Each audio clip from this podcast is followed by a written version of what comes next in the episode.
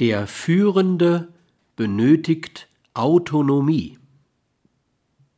Führen ist eine personale Interaktion im Interesse des Unternehmens.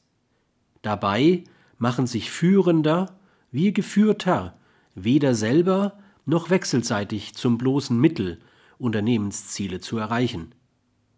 Das aber setzt voraus, dass sich wenigstens der Führende im psychosozialen Zustand der Autonomie befindet